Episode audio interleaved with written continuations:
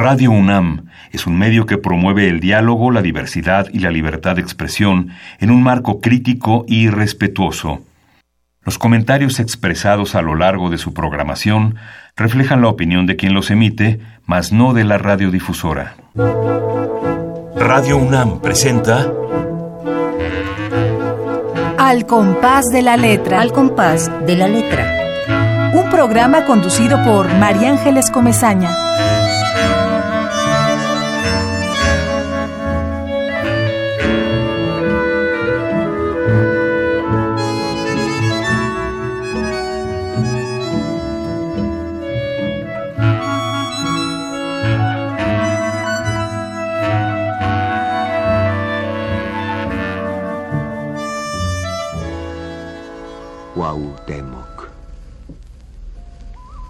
Joven abuelo, escúchame lo arte, único héroe a la altura del arte. Anacrónicamente, absurdamente a tu nopal inclínase el rosal, al idioma del blanco Tú lo imantas y es urtidor de católica fuente que de responsos llena el victorial zócalo de ceniza de tus plantas.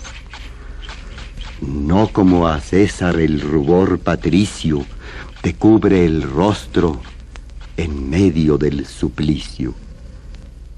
Tu cabeza desnuda se nos queda hemisféricamente de moneda moneda espiritual, en que se fragua todo lo que sufriste, la piragua prisionera, el azoro de tus crías, el sollozar de tus mitologías, la malinche, los ídolos sanado y por encima haberte desatado del pecho curvo de la emperatriz como del pecho de una codorniz.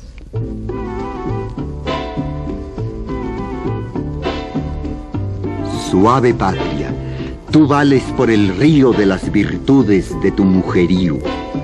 Tus hijas atraviesan como hadas, o destilando un invisible alcohol, vestidas con las redes de tu sol, cruzan como botellas alambradas. Suave patria, te amo no cual mito, sino por tu verdad de pan bendito. Como a niña que asoma por la reja, con la blusa corrida hasta la oreja y la falda bajada hasta el huesito. Inaccesible al deshonor floreces. Creeré en ti mientras una mexicana en su tapa lo lleve los dobleces de la tienda a las seis de la mañana y al estrenar su lujo quede lleno el país del aroma del estreno. Como la sota moza, patria mía, en piso de metal vives al día de milagro, como la lotería. Tu imagen, el Palacio Nacional con tu misma grandeza y con tu igual estatura de niño y de dedal. Te dará frente al hambre y al obús un higo San Felipe de Jesús. Suave patria vendedora de chía, quiero raptarte en la cuaresma opaca, sobre un garañón y con matraca, y entre los tiros de la policía tus entrañas no niegan un asilo para el ave que el párvulo sepulta en una caja de carretes de hilo. Y nuestra juventud, llorando, oculta dentro de ti el cadáver hecho poma de aves que hablan nuestro mismo idioma. Si me ahogo en tus julios, a mí baja desde el vergel de tu peinado denso, frescura de rebozo y de tinaja. Y si tirito, dejas que me arrope en tu respiración azul de incienso y en tus carnosos labios de rompope por tu balcón de palmas bendecidas el domingo de ramos, yo desfilo lleno de sombra, porque tú trepidas.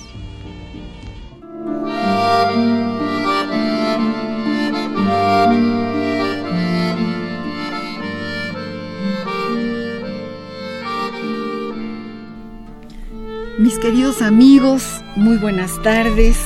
Acabamos de escuchar en la voz de, Juan José Arreola, Suave Patria, fragmentos de el gran poeta, nuestro gran poeta de la Revolución, Ramón López Velarde. Queridos amigos, un jueves más en la tarde, estamos realmente en, una tarde llena de honores porque, porque la suave patria eh, en este momento histórico está llena de ecos que nos van llegando y nos hacen sentir eh, lo que es la patria en, en un nuevo amanecer. Y empezamos con Ramón López Velarde porque tenemos una invitada muy querida que es ni más ni menos que la directora de la Casa del Poeta Ramón López Velarde, a quien le damos la bienvenida y le agradecemos tanto que esté aquí con nosotros. Ella es María del Carmen Férez Curi.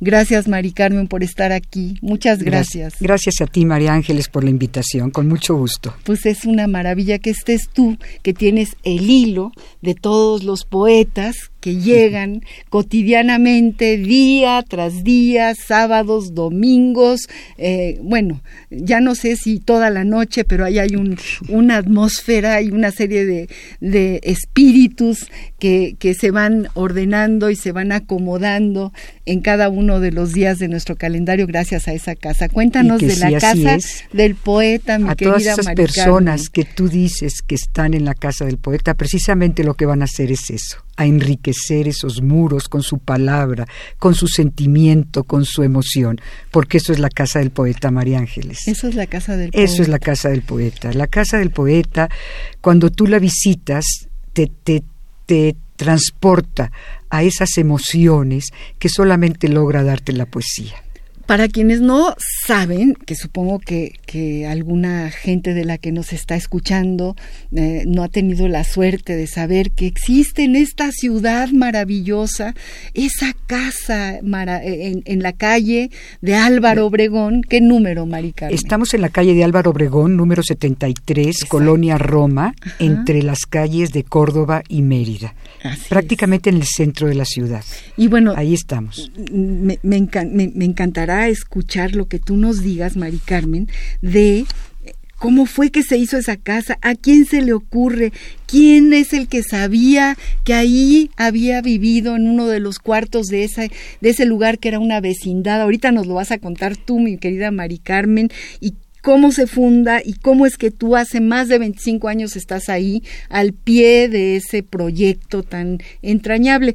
Pero antes de que nos cuentes todo eso, yo quiero, bueno, saludar a nuestros amigos, otra vez le digo gracias a Esther Valdés, que sé que nos está escuchando y que la queremos mucho, a Azucena, a Nayeli, que ya entró eh, en, en, La Esmeralda porque va a ser una gran artista, a Francisco, a Julia, a Luis, a, bueno, eh, a, nuestro queridísimo poeta Ruiz Durán, que a quien queremos y sabemos que también nos está escuchando Ramiro Ruiz Durán, y a todos los que nos están escuchando, a Pablo, que seguramente estará escribiendo algo sobre Ramón López Velarde, Pablo, nuestro amigo de Tlalpan, que siempre está con nosotros, es un espíritu poético que nos acompaña todas las semanas en este jueves poético de radio de Radio Universidad. Entonces, bueno, para todos aquellos que quieran preguntarle a María del Carmen eh, algo sobre la casa del poeta, nuestros teléfonos en cabina 55 23 54 12 55 23 76 82 o Twitter arroba Radio UNAM, Facebook Radio UNAM. Quiero también darle las gracias a Aldo Sánchez Medina.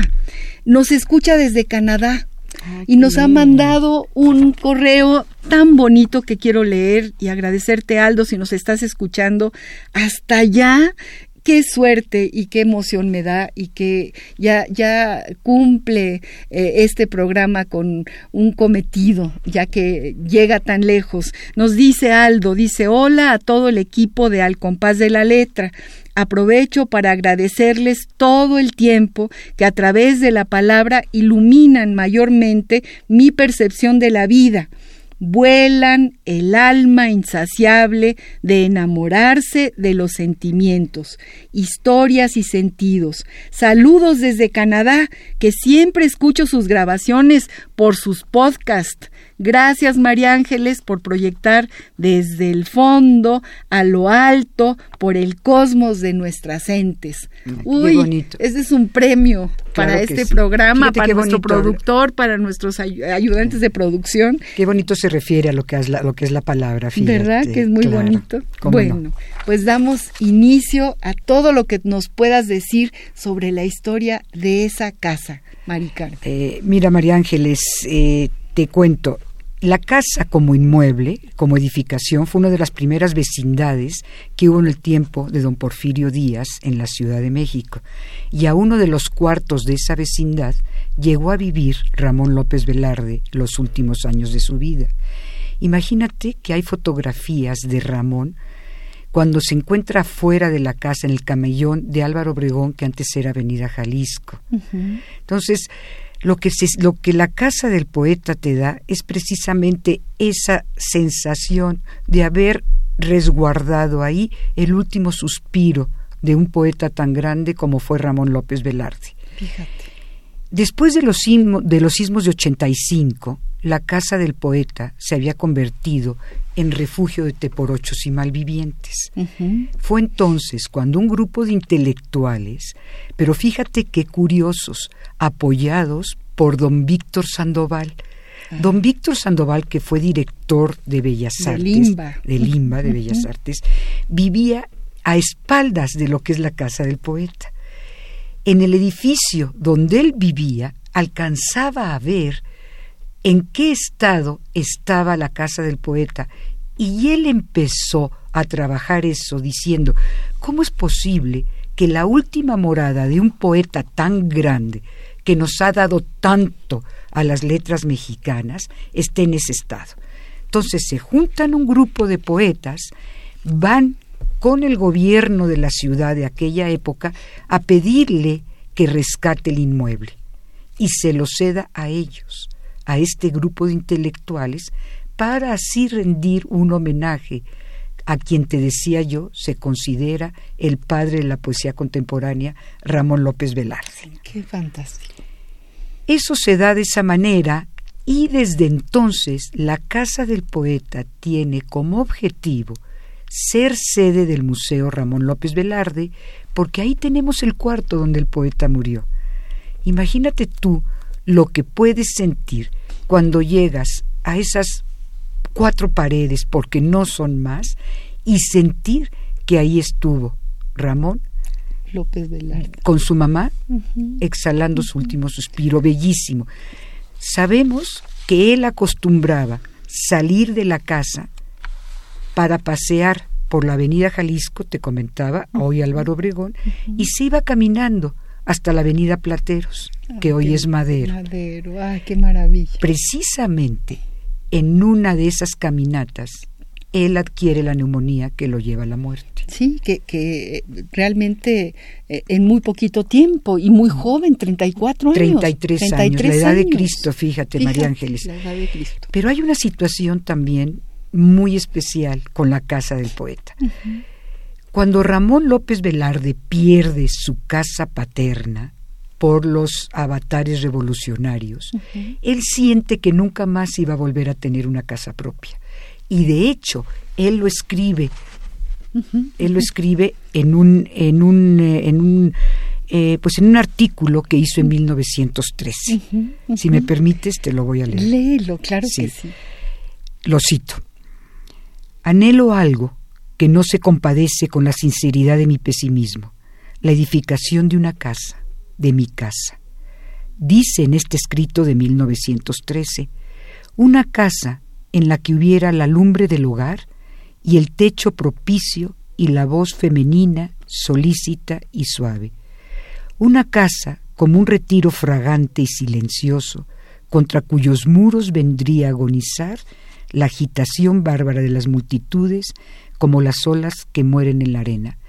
Él Uy, nunca... Qué texto tan maravilloso. Qué, qué- bonito escribía, ¿verdad? Uy, no, bueno, pues qué gran escritor. qué manera de qué manera de hablar de lo que puede llegar a ser una casa, ¿no, María Ángeles?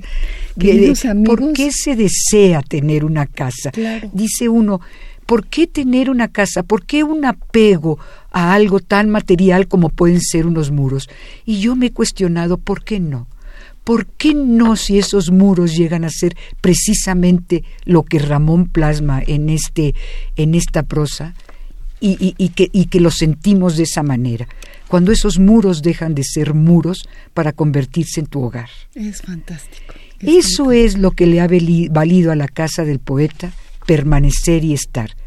La casa del poeta Ramón López Velarde es la casa del po- de la casa que Ramón murió deseando tener. Qué bonito, qué, qué maravilla lo que nos estás diciendo. Estamos hablando, amigos, con María del Carmen Férez Curi, eh, directora de la Casa del Poeta, esta mujer con esta sensibilidad y es, yo siempre le digo, es virtuosa porque ha podido con los poetas durante 25 años. Bueno, ella nace en Tehuacán, hace sus estudios en la Ciudad de México, aquí de- desde luego radica, desde 93 es tesorera del patronato de la Casa del Poeta, que es una institución de asistencia privada, como ya nos lo dijo, y como tal dirige a esta fundación.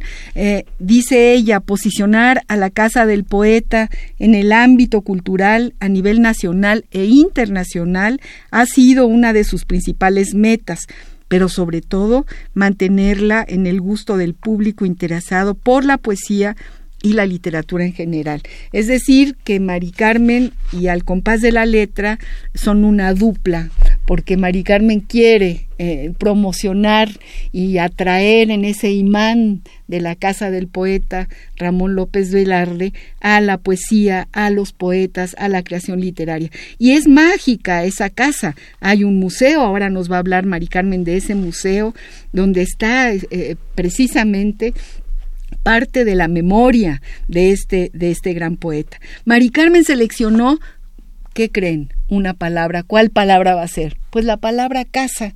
Y esto que nos la acaba de leer de Ramón López Velarde coincide con lo que dice el diccionario de símbolos de Cirlot. Vamos a escuchar lo que dice sobre qué es la palabra casa, desde el punto de vista simbólico. Escuchen y vean cómo coincide. La ruta de la palabra.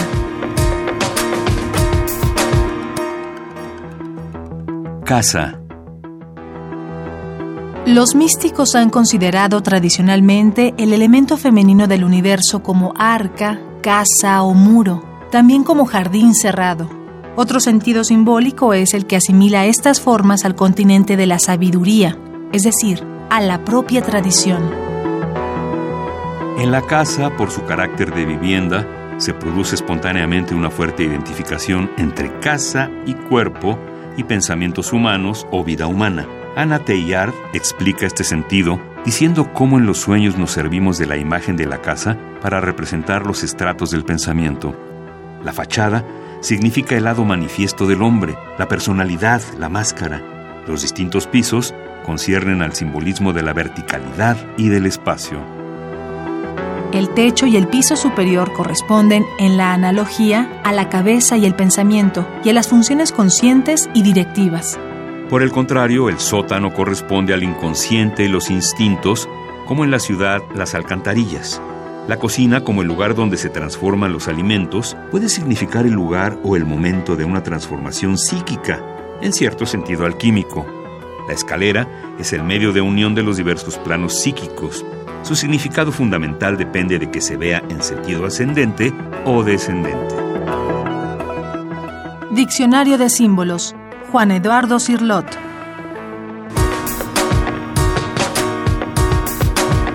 La ruta de la palabra.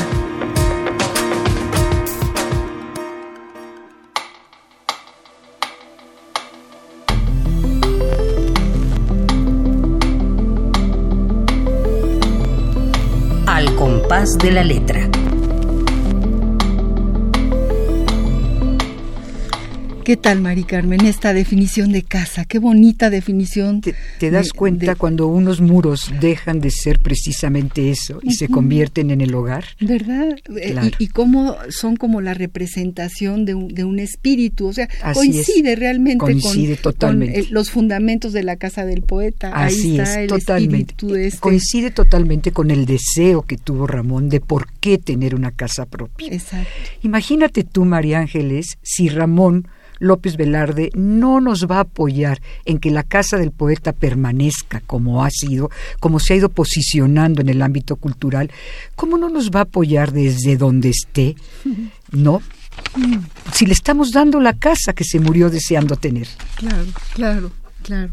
Eh, este hombre romántico, lleno de, lleno de amor y, eh, en fin, que, que, claro que tiene que estar ahí sentado en, la banqueta de la avenida Álvaro Obregón, mirando. Vigilando que realmente su última morada eh, de lo que él quiso que, que, diera ese inmueble. Y no solamente vigilando, sino escuchando la, estafeta de su poesía en la poesía de tantos que han llegado a esa casa durante 25 años. Fíjate, María Ángeles, que yo eso siempre se los digo yo a los poetas. Gracias por venir a enriquecer estos muros más de lo que ya están.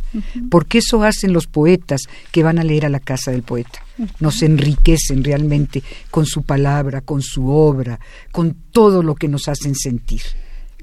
¿Cuántos poetas? ¿Tienes alguna alguna idea del número de poeta que mira es, eh, son incontables, pero sí te puedo decir que han sido innumerables bueno eh, eh, el patronato tiene a David Huerta. El bueno, David Huerta fue fundador, sí, fue asesor cultural de la casa. Cuéntanos. Y queridísimo amigo.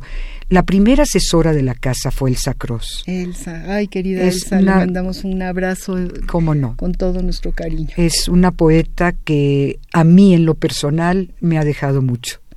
Porque imagínate tú que cuando yo entré a la casa del poeta, ella estaba también ahí y bueno, para mí fue una iluminación la que ella me, me, me, dio para poder entender muchísimas cosas.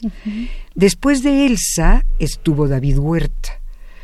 También tuvimos como asesor cultural a Eduardo Hurtado y a nuestro querido Tony del Toro, María Ay, Ángeles. Tony, que queremos todos, todos los que han venido aquí. Todos lo nombran, todos lo recuerdan. Lo abrazan, le mandan saludos, lo quieren. Yo desde aquí le mando toda mi buena vibra y todos mis buenos pensamientos y no solamente eso, todo mi cariño que le tengo a mi adorado Tony y con mis mejores deseos para que salga de esto pronto. Claro que sí, que está enfermito, pero ahí va, ahí, va, empujando la carreta, ahí va. Así es. Eh, después de Tony tuvimos como asesora cultural a María Rivera y actualmente tenemos a un gran poeta también, un muchacho muy brillante, que es Hernán Bravo Varela. Que aquí estuvo, aquí ah, ya lo tuviste. También María estuvo aquí. Mira. Elsa Cross no ha podido porque no vive en México, pero alguna vez que coincida seguro va a venir a estos, a estos micrófonos, que será un honor también tenerla Estoy segura que sí, María Ángeles. Y David,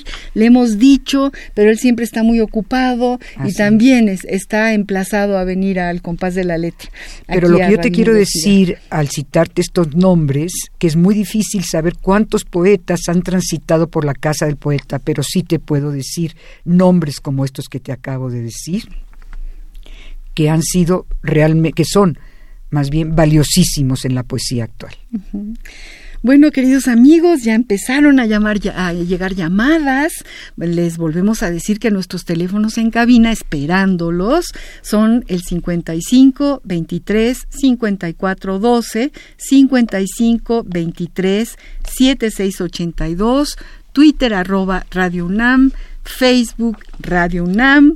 Ya por Facebook nos llegó desde Canadá este mensaje maravilloso de Aldo Sánchez. Espero que nos siga escribiendo y llega lo de siempre, el regalo de Pablo López que vive en Tlalpan, a quien le agradecemos que sea parte de nosotros, porque es un amante de la poesía y siempre escribe la semana pasada algo pasó con Pablo que no lo tuvimos aquí, pero aquí de nuevo eh, retomamos el hilo de, de, esta narrativa, de esta poesía de, de Pablo que pues nos llena de emoción realmente y además le agradecemos muchísimo. Sí, sí, es parte de nosotros. Y además, este pensamiento te lo dedica a ti, María del Carmen Férez, y te lo voy a leer. Gracias, Pablo. Dice Pablo, un día sin sol. El sol, siendo el rey del universo, ocultó su rostro a las miradas de los hombres del mundo entero. Los hombres olvidaron la sombra que de matices llenaba sus vidas, perdiéndose en la monotonía.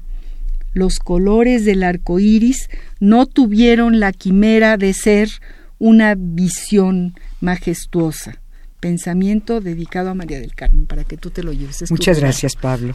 Qué bonito. Qué bonito. Gracias, gracias, Pablo, como siempre. Tenemos una colección de textos tuyos y te lo agradecemos muchísimo. Queridos amigos, eh, hay que hablar de este pequeño espacio mm, bellísimo en el que hemos estado muchos de nosotros, que es un bar en la parte de arriba de la casa del poeta y que se llama el bar de las hormigas. Así es, es este por un poema de Ramón López Velarde. Que vamos a escuchar en un momentito, una vez que nos cuentes cómo se te ocurrió ponerle hormigas al bar de la casa del poeta y qué pasa en ese espacio tan maravilloso. Mira, María Ángeles, el Café Bar Las Hormigas de la Casa del Poeta es un espacio más de la casa para actividades culturales. Llama mucho la atención que sea un café bar. Pero yo los invito, y de hecho lo hemos vivido y lo hemos disfrutado, eh, a que vayas a ese pequeño café bar, escuches un poema, te tomes un café, un refresco, una cerveza en tiempo de calor o, por qué no, hasta un coñac. Esa es la ventaja de que sea un bar. ¿sí? Además, imagínate tú esta imagen, María Ángeles está, da, este, este pequeño café bar da exactamente a la avenida de Álvaro Obregón. Las terrazas son originales que eran de la casa.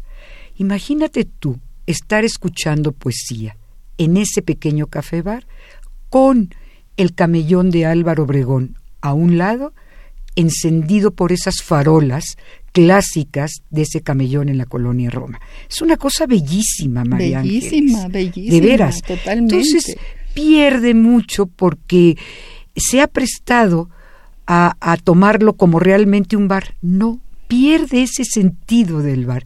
Es un lugar de encuentro para poetas y escritores, simplemente. Es un punto de encuentro. Eh, Así es, como es toda hay, la casa. Y lo que es impresionante es la cantidad de gente que va, aunque llueva, aunque se caiga el cielo, siempre Just, está lleno. Justamente ayer tuvimos esa experiencia. Ayer sabemos la cantidad de agua que cayó en la Ciudad de, en la México. Ciudad de México fue terrible, fueron una tromba de veras, de veras importante.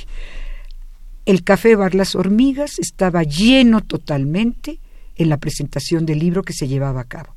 Y hay otra cosa más que te quiero decir.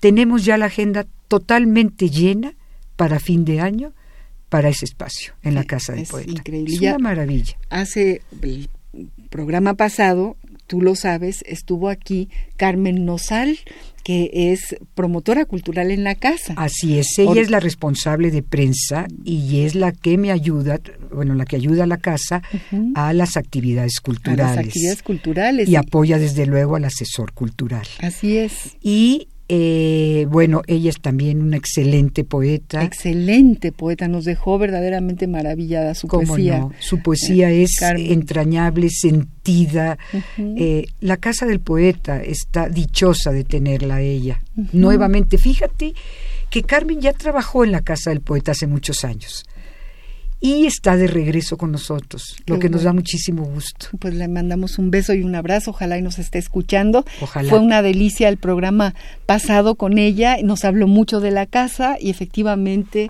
eh, lo que tú dices, ahí es, esa casa es un imán, es nuestra casa. Cada vez que yo voy a la casa del poeta siento que estoy en mi casa, claro. que voy a escuchar a la presentación de un libro o voy yo misma a presentar algo que, que, eh, que, que en lo que también he participado y me siento en mi casa casa. Siento que puedo llegar a tu oficina, darte un beso y un abrazo, que tú nos cuentas lo que acaba de pasar, que tú estás ahí, que, están, que está ahí Hernán, que es un sol, Hernán Bravo Varela. Totalmente. Además de, de su talento, no nada más escribe, canta, baila. Sí, no, no, no, es, muy brillante este eh, muchacho. Es, es verdaderamente, eh, bueno, Pero un además caso es, único. Ese es el objetivo de la Casa del Poeta, precisamente, que nuestros visitantes se lleguen a sentir en su casa. Pues así es, lo logras, lo logras totalmente, Mari Carmen, y yo te felicito. Gracias. Y vamos a, escuchar ahora que estamos eh, con la voz de Juan José Arreola, quien tanto queremos y quisimos.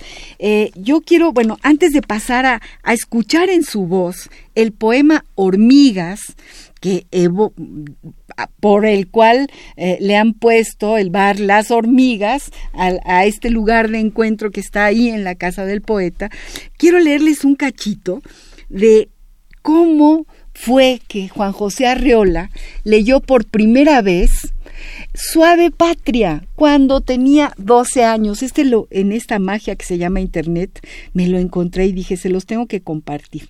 Se los tengo que compartir porque de, de verdad es, es fantástico. Dice Juan José Arreola, lo cierto es que recité la suave patria a voz en cuello a la mitad de una plaza pueblerina. Pero es más cierto todavía que mi hermana Elena estaba escondida detrás del monumento, no mayor que su estatua, pero invisible entre guirnaldas de papel de China, ramos de laureles silvestres y palapas tropicales en lugar de palmas de Victoria. Con el texto en la mano, mi hermana me siguió palabra por palabra a lo largo del poema, como la red que protege en el circo la caída del alambrista. Pero no me caí, Elena me iba diciendo, como se lo dice a la orquesta un gran director, lo que verdaderamente hacía falta decir. Haz una pausa, despacio, más a prisa, más alto, no grites, dilo como si estuvieras diciendo lo que más te gustaría decir. Ahora viene lo de Cuauhtémoc, quédate callado, como si se te olvidara lo que sigue, o más bien porque no tienes fuerza para decirlo. Pero ahora dilo, no te queda más remedio, pero muy lento, muy despacio, muy profundamente, como si estuvieras hablando desde el fondo de un pozo. Esto es, más allá de ti mismo. Yo me quedé callado, oyendo a mi hermana, pero de pronto comencé a decir con una voz que ahora me parece sobrenatural porque la estaba oyendo en esa mañana única de mi vida, las señoras y los señores de mi pueblo, las autoridades civiles y militares y todos mis compañeros de escuela y todas, todititas las niñas y las muchachas y las señoritas de Zapotlán de nuestro entonces. ¿Qué te parece? Qué bonito, pues encantador, divino. bueno, tenía 12 años Juan José Arriola cuando por primera vez se echó el poema de la suave patria, asesorado por su, hermana, Elena. Qué belleza. bueno, es un regalo, es un regalo este, este Lo que acabas de encontrar, claro. Vamos a escuchar en la voz de Arriola cómo recita el poema Hormigas de nuestro querido y adorado eh, poeta eh, Ramón López Velarde. Vamos pues a escuchar el poema Hormigas.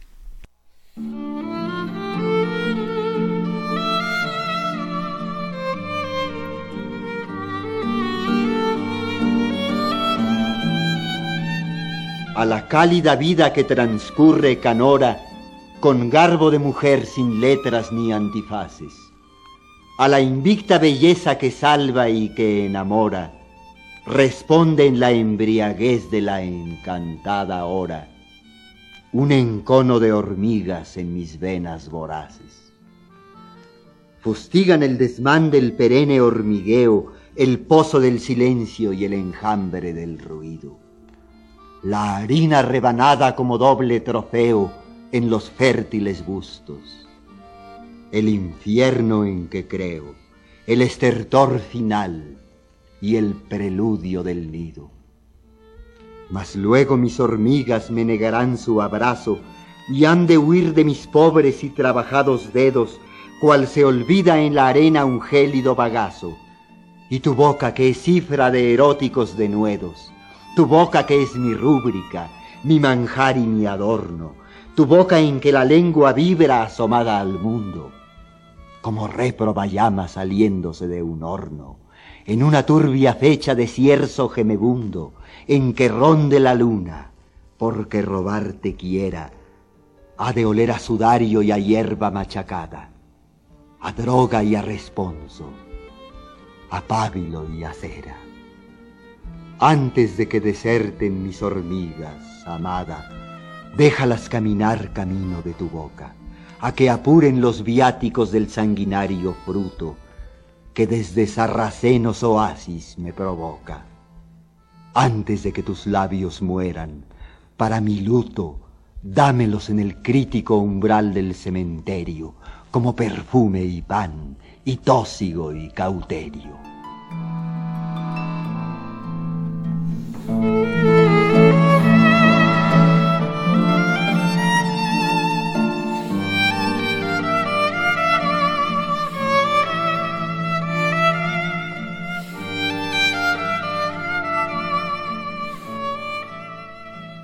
Queridos amigos, acabamos de escuchar en la voz de nuestro queridísimo Juan José Arreola, aquel maestro que iluminaba con su voz las aulas de la Facultad de Filosofía y Letras. Llegar a su taller y escucharlo era transportarse a otro mundo. Y bueno, su amor infinito a, este poeta eh, y, y su voz acariciando cada uno de los versos y de las estrofas Qué cosa tan bella, qué cosa tan bella. Esa es la ventaja que tiene la poesía también. Claro que, la podemos disfrutar de diferentes, a través de diferentes interpretaciones, de diferentes emociones. Claro. Pero todas, todas ellas nos llenan y nos dejan siempre algo. Siempre nos tocan. Siempre. Totalmente. ¿Cómo no va uno a conservar una última morada como fue la de Ramón López Velarde. Bueno, pues ¿cómo no lo vas a conservar? Ese es un corazón que va latiendo en, la, grandeza de la Ciudad de México. eso te iba yo a decir. Imagínate tú si nuestra ciudad no merece un espacio como este, María Ángeles. Pero bueno, no nada más lo merece, sino es parte de su piel, es, parte de lo que somos. Exactamente. Qué alegría que exista la casa del poeta Ramón López Velarde, que la gente sepa que ahí está, que ahí estamos, que ahí van los poetas, que ahí hablan, que ahí deciden, que ahí presentan sus libros. Así es, eh, sí, es. fantástico. En eso, en ese rebumbio que hay de la ciudad, esta ciudad tan bella, tan nuestra, que nos da tanto, pero que nos quita tanto, sobre todo paz y encontrar un refugio de estos, créeme lo que es maravilloso.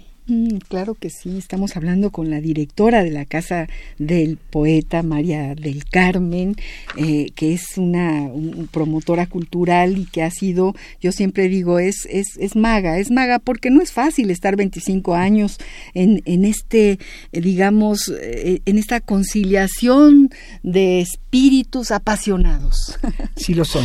que lo son. Sí lo son los poetas, sí son espíritus apasionados. Entre pasión y pasión María del Carmen construye un puente y, lo hace, como decía este, este poema de, de Aura, ¿no? Eh, es como una laguna de agua dulce donde hasta el más tonto se puede sumergir tranquilo.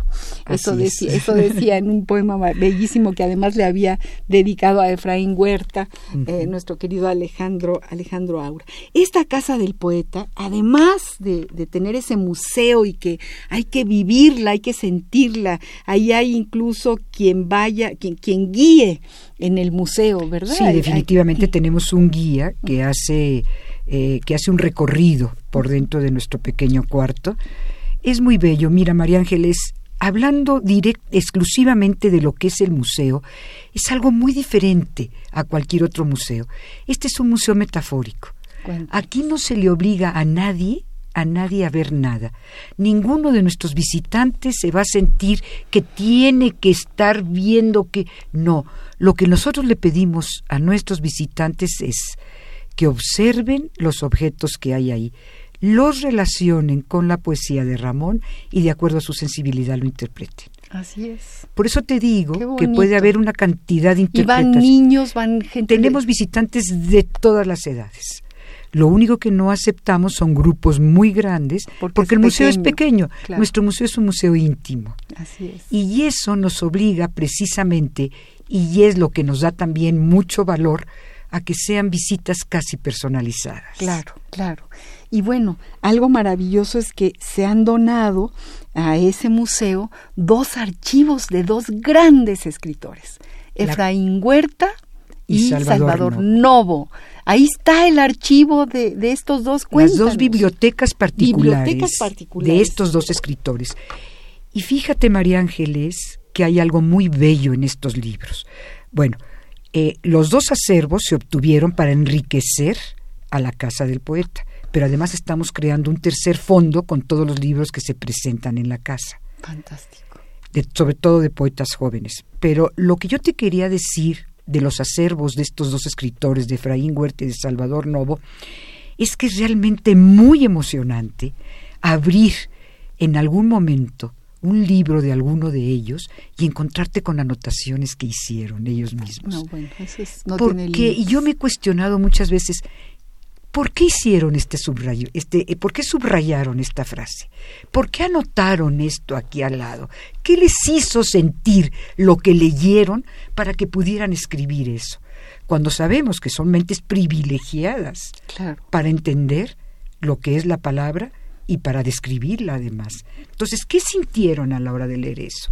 Es algo muy conmovedor, María Ángeles. ¿Cómo no? ¿Cómo no? Y se puede consultar, uno puede ir y abrir un libro. Totalmente. ¿Cómo, cómo, ¿Cuál es el mecanismo? Tenemos un, están todos nuestros acervos, están catalogados. Entonces, tú puedes ir a buscar ahí las obras, lo que sí nada más se llevan a cabo consultas en sala. No hay préstamo interbibliotecario, ni hay préstamo a domicilio por una sencilla razón, los libros se, maltratan y no son libros recién editados, como comprenderás. Y ese tercer fondo del que te hablo se está enriqueciendo de una manera impresionante, porque todos los libros que se presentan en la casa pasan a ser parte de, ese, hacer, de ese tercer fondo que estamos creando. llevamos 25 años eh, claro, juntando libros. Juntando libros de poetas, de poetas actuales, de poetas vivos, de poetas jóvenes. Qué maravilla. De poetas que están ansiosos de tener un foro para expresar su poesía y sus sentimientos. Qué, maravilla nos cuentas, María del Carmen, qué maravilla que exista esa casa, qué maravilla, qué ganas de ir y, encontrarnos con esas anotaciones al calce, ¿no? A lo mejor hasta con los dibujitos, recuerdo que Efraín Huerta dibujaba muy bien y, también a la hora de escribir sus cartas, que por cierto vamos a pasar a, a nuestro epistolario, que es una de las, de las partes bonitas de este programa, el rescate un poco poco nostálgico de, lo que antes era recibir una carta, que todavía lo sigue siendo, aunque tengamos estos mecanismos modernos que nos permiten que una pequeña carta llegue inmediatamente al fin del mundo, no importa dónde, pero bueno, en nuestro epistolario de la tarde de hoy, pues obviamente encontramos una carta de Ramón López Velarde a uno de sus grandes amores, con el que, en fin, el, que le duró quizá más toda la vida porque hasta que murió estaba enamorado de esta mujer, María Nevares, y a ella es a quien le escribe el 11 de enero de 1914 esta pequeña carta. Vamos a escucharla y luego nos platicas si en esos acervos también hay cartas. Epistolario. Domicilio conocido. Domicilio conocido.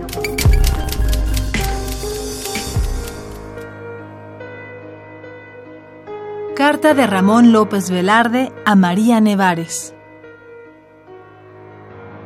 México, 11 de enero de 1914. Señorita María Nevares, en San Luis Potosí. Querida amiga, ayer en la noche llegué a esta, donde me hallo a sus amables órdenes en la avenida Jalisco número 71. No me ha abandonado el recuerdo de sus atractivos espirituales y de sus extraños ojos, cuya belleza singular me ha dado una de las impresiones más gratas de mi juventud. Espero que usted, por su parte, se dignará conservar cariñosamente mi recuerdo, aunque sea el de un amigo un poco triste que ha pronunciado palabras melancólicas al oído de usted. Perdóneme estos renglones fúnebres, piense en mí y hágame justicia al ver cómo cumplo la promesa que la última noche que hablamos le empeñé de escribirle inmediatamente. Creo que sus letras no tardarán. Su amigo que la quiere, por la bondad de su alma y por el azul de sus pupilas, Ramón López Velarde. Carta tomada de Ramón López Velarde, Obras, edición de José Luis Martínez, editorial Fondo de Cultura Económica, 1986.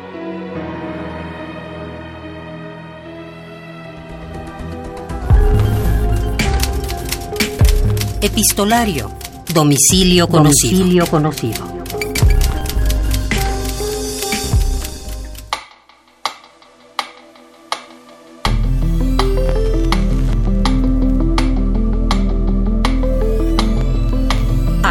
De la letra.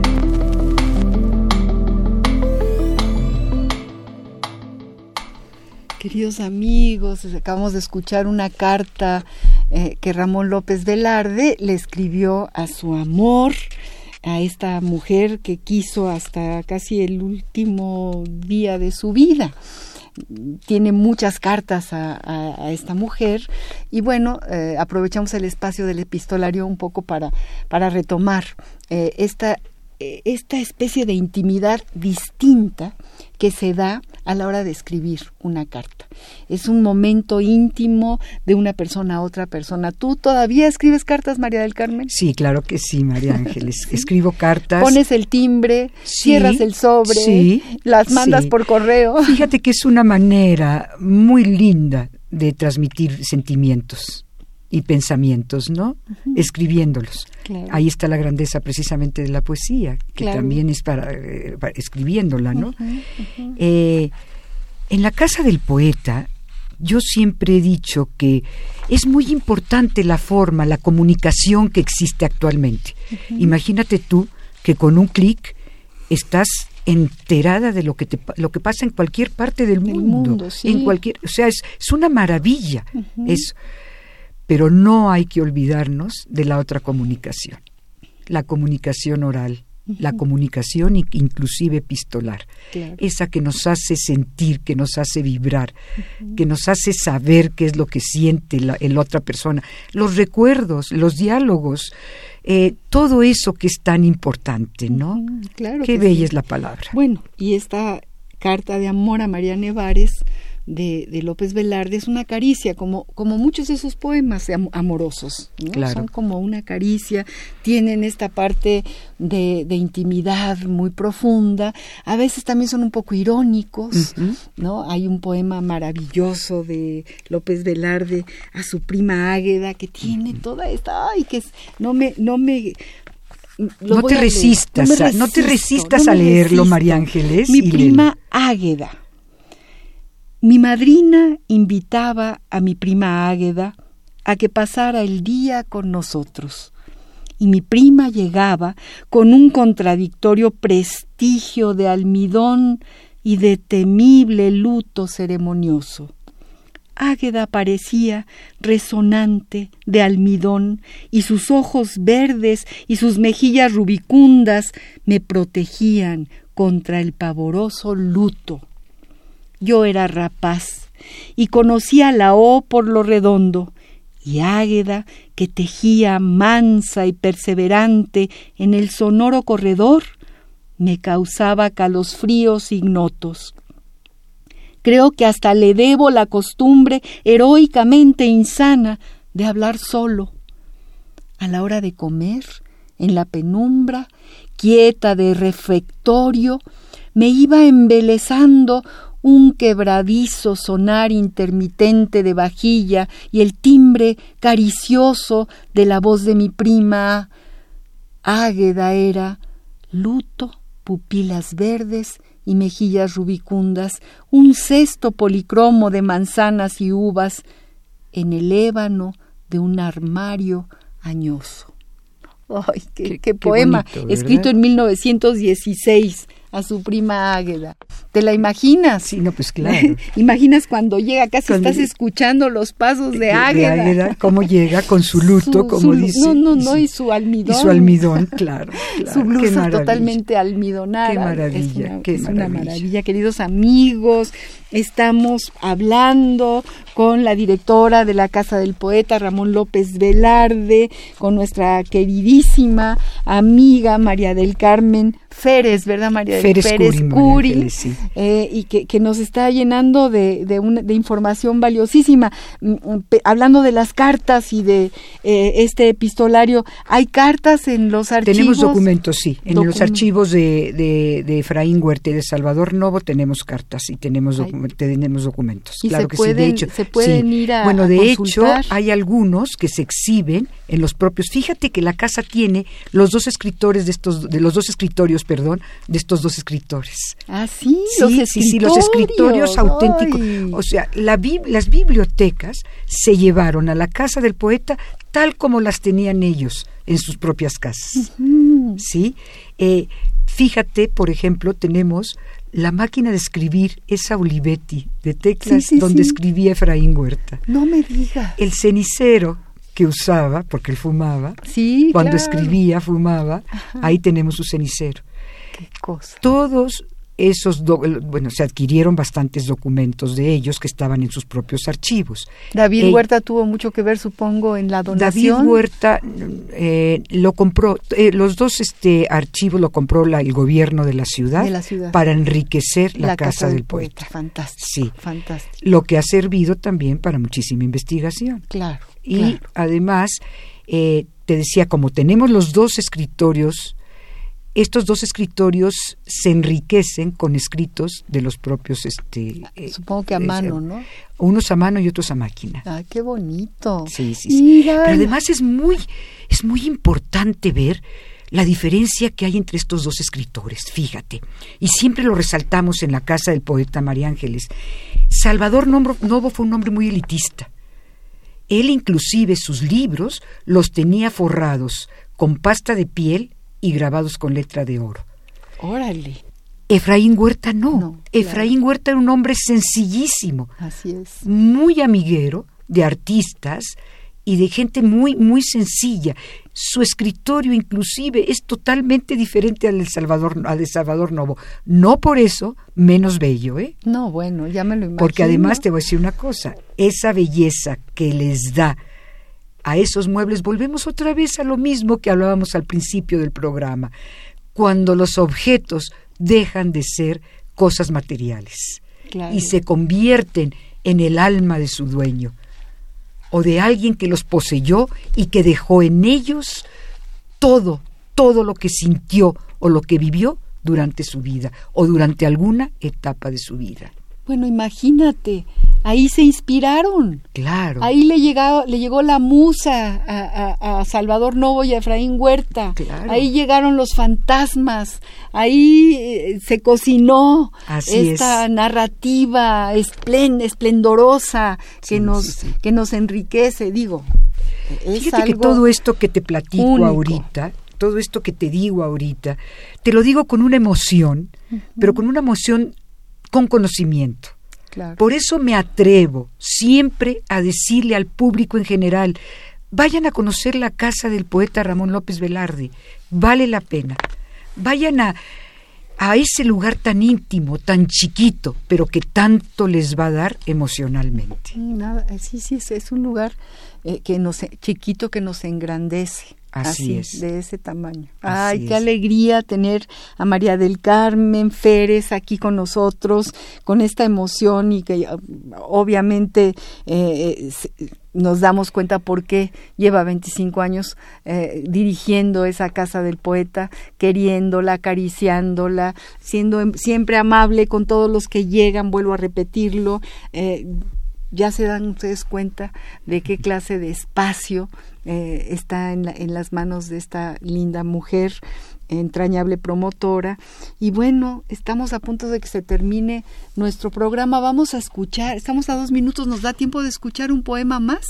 Vamos a escuchar un poema más eh, para terminar y luego nos despedimos de todos, como siempre. Vamos a escuchar el poema El Campanero de Ramón López Velarde, otra vez en la voz de Juan José Arreola.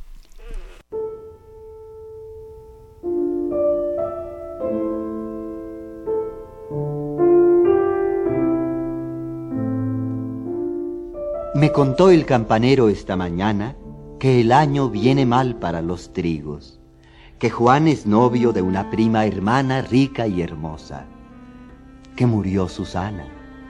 El campanero y yo somos amigos. Me narró amores de sus juventudes, y con su voz cascada de hombre fuerte, al ver pasar los negros ataúdes, me hizo la narración de mil virtudes y hablamos de la vida y de la muerte. Y su boda, Señor, cállate, anciano, será para el invierno, para entonces. Y si vives aún cuando su mano me dé la muerte, campanero hermano, haz doblar por mi ánima tus bronces.